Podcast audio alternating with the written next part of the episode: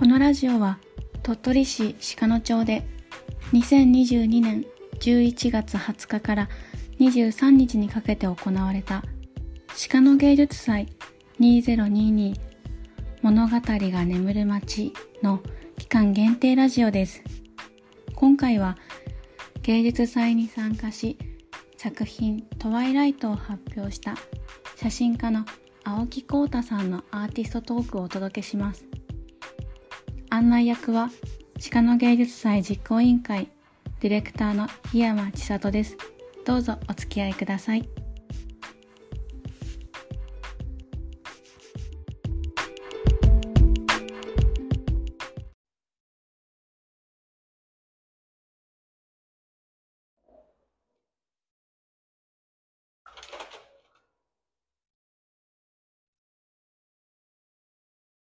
お久しぶりの鹿芸ラジオのお時間です。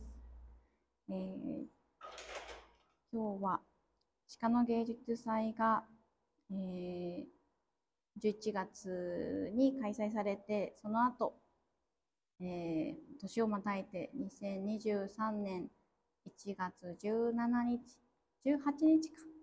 はい。えっと、青木浩太さん、えー鹿の芸術祭に作品を発表してくださった写真家の青木浩太さんのアーティストトークをお送りしたいと思います。えー進行は檜山千里がお送りします。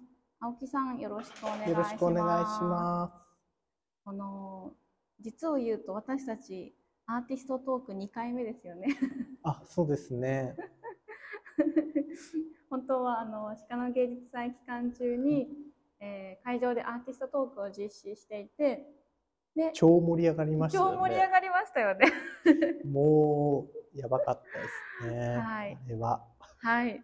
で、えーそれを収録したと思っていたらできていなかったという私のポンコツ、えー性能がちょっと悪かったことにより再度青木さんにアーティストトークをお願いしております。はい、お願いします。なんかあの時の気持ちでもう喋れないんですけど、でも。今のまた終わってからの気持ちで喋れるとなんかいいかなと思ってます。うんはい。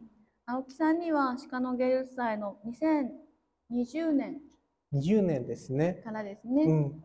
あのメインビジュアルの撮影とかそういうのところから関わっていただいてそして、えっと、今回鹿の芸術祭では作品も発表していただきました。ありがとうございました。ありがとうございました。もうなんかすごい昔のことのようですけれども、でも実は今あの、えーカチャカチャっていうね音が時々響いてるんですけど今日はちょっと青木さんのスタジオ月城さんで、あのー芸術祭の時に、えー使用されていたリバーサルフィルムうん、リバーサルフィルムです。リバーサルフィルムを壁にちょっと投影していただきながらお話をしていきたいと思はいい、ます。お願いします。はい。うん。あの、アーティストトークの時もね、お客さんいらっしゃってたので、当日の。うんめっちゃいましたよね。ちょっとびっくりしちゃって、自分でも。ちょっと嬉しかったですよね。ちょっと嬉しかったですね。うんもう、でも、なんかね、最後入場規制しちゃって、本当ちょっと申し訳ありませんでしたって形でしたね。はい。心許せる人もいっぱいいましたしね。はい楽しい会でした。ありがとうございました。本当、あの、来ていただいた30から40人ぐらいかな。本当に、ありがとうございました。この町公民館を埋め尽くす。町公民館ではもう、くり返ると思っちゃいました。本当にね、あの、鹿の町内でもね、屈指のいい公民館としてね、知られてすごいいいますから。公民館で眺めが良くて。うんうんうんうん。あの、どうでしたか、鹿のは？青木さん。はい。えー、どうでしたか？どうでしたかね？なんかこうんう3年、僕は鹿の芸術祭に関わらせてもらってから鹿の町に足を運ぶようになって、まず鹿の町に足を運ぶけを作ってもらいました。それまで全然行ったことなかったんですねうん。ちっちゃい時とか行ったことあったのかもしれないですけど、物心ついてから鹿野に行った記憶はないので、この本当に芸術祭があったからうんうん行けた、関われたところだなっていう。うんうんうんうんはい。結構近年特に近年鹿野はまあ写真スポットとしてはね、こう全国からあのプロアマいろんな方がそうなんですか？来られて特に桜の季節ああと,、えー。っとハス？もう、あ、ハスね。はいはいはいはい。でまああのコロナ禍で開催がないですけど鹿の祭りっていうのがあって、うーん。そういうのをあの撮るためにカメラを持ってねはあの街歩かれる方はよくへ見てるんですけど、うん。でもその今回青木さんが芸術祭で発表してくださった「トワイライト」はい。っていう作品は、そのそういうそのなんていうのかなある種目立った鹿のじゃなくてうん。なんかうーんなんていうこの特にま緑が水に滴る感じがうんうんうん。印象的だったですけど、うん。歩いてここ撮ろうかなみたいな感じで回られたんですか、えー、そうですね。いろいろ歩いて回ったり、あと車で行って回ったりっていうのはしました。なんか特にどこを撮ろうっていうのは決めてないんですけど、うんうんうんうんあの、結構、あまりリサーチとかせずに、うんうんうん初めて本当に見たものを撮るときっていうのは本当に自分の素直な感情が出るなと思ってます。なので、うん、そういった感覚で撮りましたね。あえてリサーチをあまりしない。行く場所はなんとなくは決めてるんですけど、そこに引き寄せられたっていう感じですね。うんどちらかというと人が写ってるものではなくあて、そうですね。鹿野の静寂した、今回のトワイライトっていうのが、鹿野の静寂した、えー、と空気感とか原風景を切り取りたいなっていうところがあったので、なるべく人の気配がなかったり、建物がなかったりっていう、そういったところを、ちょっとそういったところに目線を置きました。うんうん、なんか結構意外だったと言ったらですけど、うん。青木さんの写真結構うーん人を感じることが多いなって。ん。それはまああのお仕事の関係で、ね、撮影ご一緒したりするときに、あのなんか思ってたんですけど、その、まあ、個展の時とかも結構人物が映るもの多いなとか思ってたんですけど、なんか本当にそのえいい意味で距離がある写真っていうか、うん。なんかそのうん。なんかこう生き物の息遣いっていうよりはなんかこれが写真とかフィルムであることうの、ん。うん、ある種絵のようなうん。なんかそんな感触がしていたというか、うん。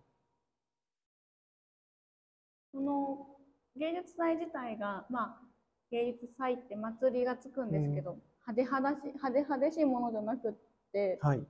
あの雨雨が降ってもいいしまあ台風だった年もあるんですけどはい。なんかでもこの鹿野の静寂さあの静けさとか、うんあのそういうところがうん伝わるといいなって思ってたんですよ。でそれが今までの芸術祭だったらうん来てから気づく人もいるし、でもなんか青木さんにメインビジュアルをお願いし始めてからはその最初に、えー芸術祭っていうものをお知らせする段階から、はもう何かそういう温度感が伝伝われてたなと思って、それがこの3年間の活動とか今年のあの2022年の芸術祭にこうピタッと最後そのあの眠る街というかね、ううん。んそういうところがこう偶然な部分もあったけどなんかピタッといってうんうん。その鹿の私たちなりに鹿野はこういうところうん。でこういうことを伝えたいんだっていうのはお伝えしたけど、はい。青木さんの方からも自然とそれが出てきたのかなと思って。そうですね。なんかもう関わるうんっていう時点でそういうことを感じ取ってたのかなって思います。それってもちろんその今回の本番のいろんな軸ができる前だと思うんですけど、でもそれはやっぱ、えっ、と、進行を進めていたみんなの空気感とかがあったから多分それを感じ取ったのかもしれないですね。うんうん。この作品、トワイライトの作品の中でも、ね、さっきちょっとこのそん人物ではなくて、こう本当に素うん。素な感じが。印象的だったなと思いました。うんうんうんうん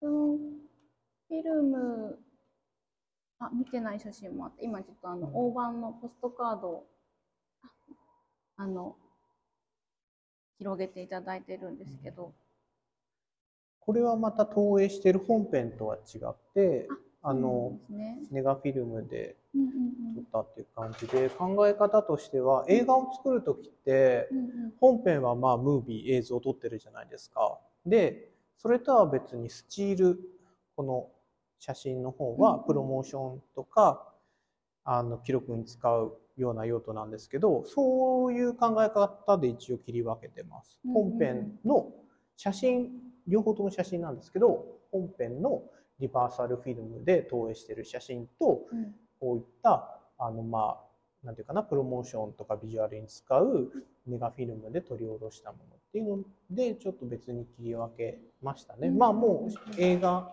と同じようなうんうん。考え方っていう、まあ、映画、トワイライトっていう、なんかこう、架空の映画架というか、空の映画のポスターみたいなのできてましたよね。うんそうそうそう。でも架空の映画といっても、実際に作ってるんで、うん。もう架空じゃなくなってるんですけど、こ 映画、なんでそう、宮原さんのおでん屋さん、架空のおでん屋さんとか、はいはいはいはい。と同じかも。でもなんかみんなが作り上げてるのって架空の世界じゃないですか。うんうんうん。絵もね、そのミキティの世界があったりとか、うんうんもうなんかね、ね。架空で作ってるのにもう架空じゃなくなっってる。うんうんうんうんうん。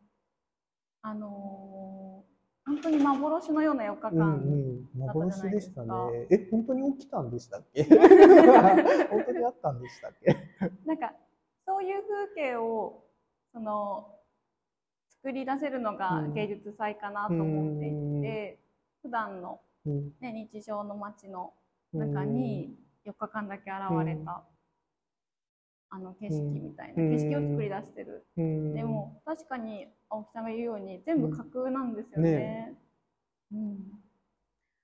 その中で少しずつ例えば青木さんだったらポストカードになっていたりあの藤田さんとワクルカさんだったらまあ本ができたりうん。っていうものになったものもあるけど、やっぱその時その時間にその場所で見見た見てなんかそれぞれの息遣いみたいなのがあって、うん。で当日音楽もねちょっとうん。青木さんは流れていたしやっぱりそれを直接来てくださった人っていうのはいろいろと見えないものを持って帰ってもらったのかなとうん思ったりしてます。うん。いいですよね。普段結構私もイラストとかデザインの仕事が多くて、なんか最終的にものになったり残ったりするお仕事っていうのを比較的させていただいてるけど、はい。写真もそうだと思うんですけど全力で架空なものを作るために、うん。その4日間のために3年間を費やすといううん。この。ねえ。あの僕なんかはその関わってる部分はちょろっとなのでなんかあれですけどね。本当に実行委員の方たちは、まあ、うん。3年間じゃないですかね。始まった時からなので。なんか、うんうん、要はね。バトンタッチをしながらですけど、うん。うんうんなな7年7年かな？間でしたっけ？うんうんえまあその延長線上にある作品なのうんうんうんでやっぱりなんか。うん。うん。いい時間の流れだったなってちょっと私いない時間あったんですけど。うん。当日。でもいろんな人からあの後声かけていただいて、うんこういう作品が良かったとあか本当ですか？あのいろいろ聞いて、うん。あ良かったなと思いました。ううんん。なんかねその鹿野で青木さんはあの私は若さでもご一緒することがあるけど、なんか若さにも縁があってって言ってうん。でもよくよく聞いたら鹿野にも縁があってって言ってね。そうなんです。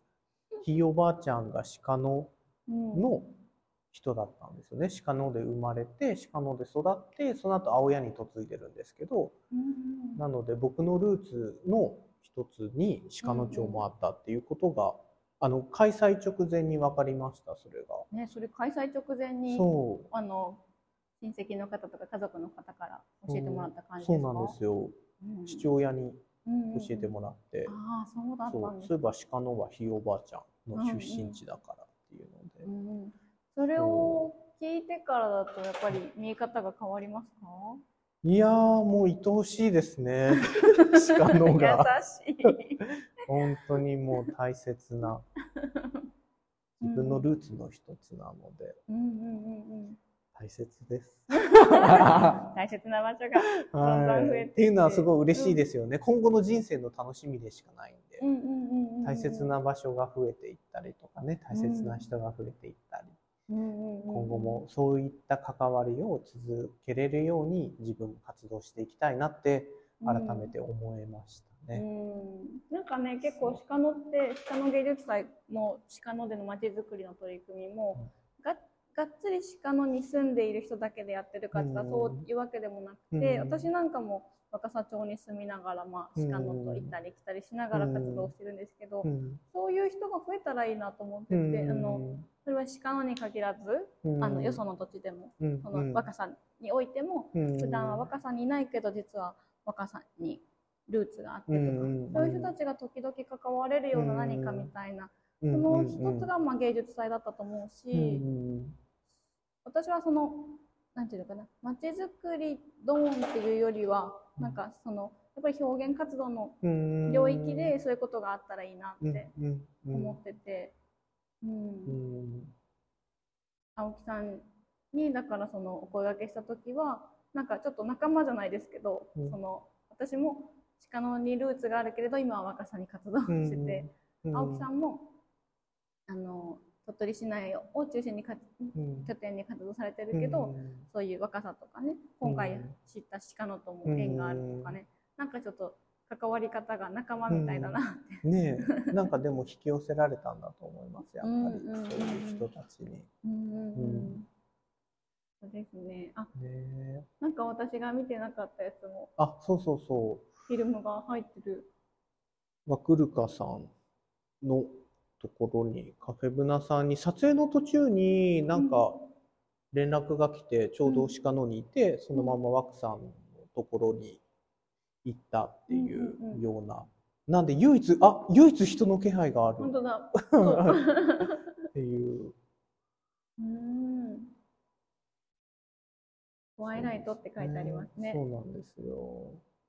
そのタイトルをあれですか、ワクさんに相談したんですか？あいやタイトルはもうね自分の中で決まってて。決まっててうんうん。ずっと前からあったタイトルなんですよ、うん2年ぐらい前からどこかで使えたらいいなって思ってたもので、うんうんうんうんうん。それをこう引き出したっていう感うんうんうん。じですね。あーでもそういうのってありますよね。なんかその言葉なり表現方法なりうん。あ何かこうきっかけを得てだけど今じゃないなとうんか、うんうん、そうですね。ストックされてるものが結うんうんうん構うん。ありますね自分の中で。だからそのアウトプットし続けて空っぽになっちゃう時も私なんかはあるんですけど、うん青木さんはもうずっとアウトプットもしてるのに。もうアウトプットすることによってインプットされちゃうんでもうたまり続けるんですよ。もう循環し続けちゃうんすでごい。なんだもう止まらない誰か止めてほしい。羨ましい。そうでも写真もがなんかそういう存在ですね。発表することによってまた次のステージ場所とかに連れて行ってくれるっていう。今回もこれ今リバーサルフィルム投資したんですけど、リバーサルフィルムっていうのはもともとこうフィルムで、えー、と仕事をしてた時の印刷原稿なんですよ。うんうんなんでもちろんプリントできるものなので今度はこれをプリントするっていうようなうん。やり方があるんでまだまだ広がっていきます。このリバーサルフィルムの中に入ってるこのフィルム、一個一個はい。のフィルムっていうのは、写真屋さんに出した時の、うん。えっと、ポジフィルム、なんかちうん。ょっと詳しくないですけど、はい。写真屋さんって、ね、根がうん、くれるじゃないですか。あの、ちょっと茶い茶色、赤茶色ああベタがかって。焼き？なんかこういうこういうこの写真が全部、うん。あのインデックスみたいな感じですよね。そうはいはいはい。うん。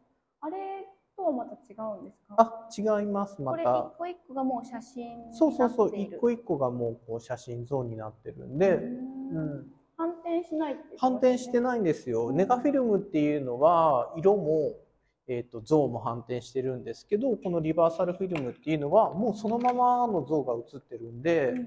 直接フィルムを見て楽しむことができるっていうのが、うんうんうん。なんかちっちゃい頃とかそういうおもちゃがあったじゃないですか。こう、うんうんえー、とライトでスライドさせてストーリーが流れる、うんうんもうそれです。こういうねもうそのままの像がうんこれで見て楽しめるっていう。なんかフォトグラフィー、うん。昔のなんかそれこそじ江戸時代とか末期うにフォトガラって呼んでたのは、あそうそうそうそう。昔はね写真交番って言ってガラスにガラスに映しててそうそうそう映してたんで。気の抜けた枠さんが映ってる、うん。あそこになんかねこなんていうのかな。えっ、とこれはなんだ？えーえっとねまあ虫眼鏡。虫眼鏡？うん。うんうんうんあ鮮明に見えそうるそう鮮明に見えるんですよ。面白いでこれはね35ミリ版っていうフィルムなんですよ。うんうんう。ん。だいたいこれで引き伸ばすまあ印刷原稿とかだったら雑誌の表紙がギリギリ解像度保てるぐらいなんですけど、うんうんうん。こうやって投影するとなんかね粒子があのうん。解像度に限界、まあ限界はあるんですけど、うんうんうんうん。あの印刷とはまた違ったスケールで楽しめるっていうところが。そうですね。本当にちっちゃいえ3センチぐらい。そうですね。3それこそ35ミリなんで。35ミリ。うん、35ミリ。のあのフィルムがこれが印刷用だと雑誌の表紙ぐらいまでは、うん。あの解像度が保てるけど。でもこのちょっとこう解像度が緩いというか、うん。あのリバーサルフィルムで壁に投影したりすると、解像度がちょっと緩くなることによってなんかもやっとした特に端っことかね、うんちょっともやっとしててそれがまたなんか幻想的でいいなと思うんですけうんど。うん。ええ面白い。わあ。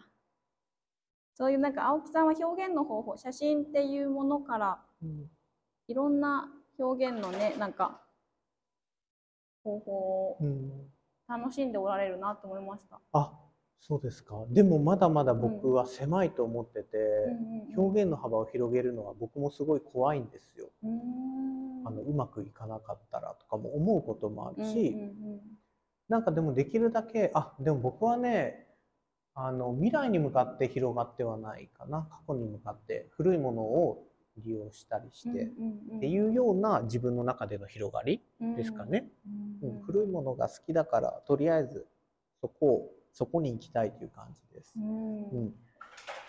なんかそうその感覚について思っててなんかそのまあ鹿野って、えー、とちょっとこう街並みに風情あるとか、うんちょっと昔っぽいとか、うんレトロとか言われがちなんですけどうーんそれを全然ネガティブに思ってなくて、うんむしろそのポジティブにそうしてる部分がうん。あって、でその私自身もちょっとその感覚に近いですね。昔私たちよりもう少し前の年代の人ってねやっぱりこう未来に向かってこうあの前なんていうかな開こうとしてるというか、んけどなんかその過去に戻ることは悪私たちはそのなんかあんまりネガティブには思ってなくてその深掘りしたりそれがなんか新しい出会いになっていってたりするうんのが楽しいのかなと思ったりして、でも青木さんはね本当にまだあの年齢のことを言うのはちょっと野暮かもしれないですけど新しい目で過去を見てるなっていう感じがでその歴史とかだけに頼らず歴史の文脈だけに頼らず、なんかそのプロダクトとか、あのこの写真に関しての素材とか、そういうのも見てるんだなって。いやなんかねこうまあ檜山さん僕がレコード好きなのは知ってるじゃないですか、うんうん、レコードのアートワークデザイン写真って、うん、もうね60年代にデザインが完成されてることをまじまじこう見せつけられるんですよ。あのブルーノートのジャケットとかもそうですけど、あのだってもうフォントができてるし、その時点で。なんかいろんなもうものが完成されてるから、もうそれを知っちゃったからですね。うん、そういうものから影響を受けたりはしてますね、やっぱり。60年代のデザイン。そうですよね。うん、なんか私の中ではもう一つ例えば日本ってなった時に、うん。うん、日本語ってまだ書体の可能性が結構あるなと思って、それはなんかまあ私の場合は絵で描くからなんですけど、なんかまあでもそうだな。ああなるほどね。そういうちょっとあの型にはまらないカオスな部分っていうのがもう少し何か確かにでもその日本語とまあ英語を対象としたとして、広がりはすごいかもしれないです。日本語、うん、えとカタカナ漢字ひらがながあって、うん、あの英語 A から Z のアルファベットの文字数の違い、うん、あのワープロ作る時めっちゃ大変なだったんでしたって。日本は。変換がめちゃめちゃ、うん、っていう。昔の変換すごかったですからね、うん、なんかまあそれも可能性だったり面白みだったりするけど、うん、でもだからその60年代のジャズのあのジャケットとかが、もう本当に素晴らしいじゃないですか、レコードのねああいうのってやっぱりこう見見るとなんかわーって思うのはやっぱり。思いますね。やっぱりでもなんかその今日本語のうん、あの可能性広がりっていうところで、その音楽から音楽の視点でいくと、日本版のレコードの帯とかって日本語なんですよ。で、まあ、日本のレコーダーはもちろんタイトルとかも日本語で書いてあるものってあるんですけど、うんうん、今そういうのが世界の中でもその日本語のアートワークっていうのが再評価されてて、うんうん、あのね結構なんかこうなんていうかな、うん、評価が高まってるところとかもあったりするんです。はいはいはいはい、はい、うん、逆に向こうの人の方がその昔の日本のレコードとかをコレクションしてるかもしれないですね。うん、そう。ですね。そなんか青木さんは、まあ、写真っていう表現があって、うん、あとやっぱ音楽も好き、レコードも好きっていう、それがまたこれから何かつながっていくそうですね。そうだから今回初めて、うん、なんかまあ展覧会の現場でレコードをかけることはなあったんですけど今まで、ここまでリンクさせたのは初めてだったから音と視覚と聴覚で、まあ、アナログを感じれるっていう,、そこは初めてリンクできて今まで自分が10代からやってきたことをやっと人前でつなげれたっていうのができてよかったです。あうん、そう会場にはあの DJ のね、うん、セットもあって、うん、あのくるくる回っていて、その音が、うん、とこのリバーサルフィルムのカシャっていうのが、なんか時々共鳴してる感じがいやなんでいろんな人が音が良かったよ。写 真写真。聴覚の。方がそう。うんうんこれからもね、あの芸術祭では4日間の展示でしたけど、はい、個展とかもね、これからされますもんね。はい、そうですね。宣伝入れちゃいますか？あ、宣伝をえっとですね、また今年の3月、4月に若さんの、はい、えっと角さん、ギャラリーカフェ服の角さんでさせてもらいます。次は若さだけの作品で。えー、っと展示をします。よかったら遊びに来てください。なんか土地のものが見れるっていいですね。ねえ、僕もでもやっと若さうんのくくりでできるんでうん嬉しいです。楽しみにしています。今日はありがとうござありいました。がとうございました2回目のはい。アーティストトークをおはい届けいたしました。はい、ありがとうございましありがとうござたいま。すさようなら。さよなら。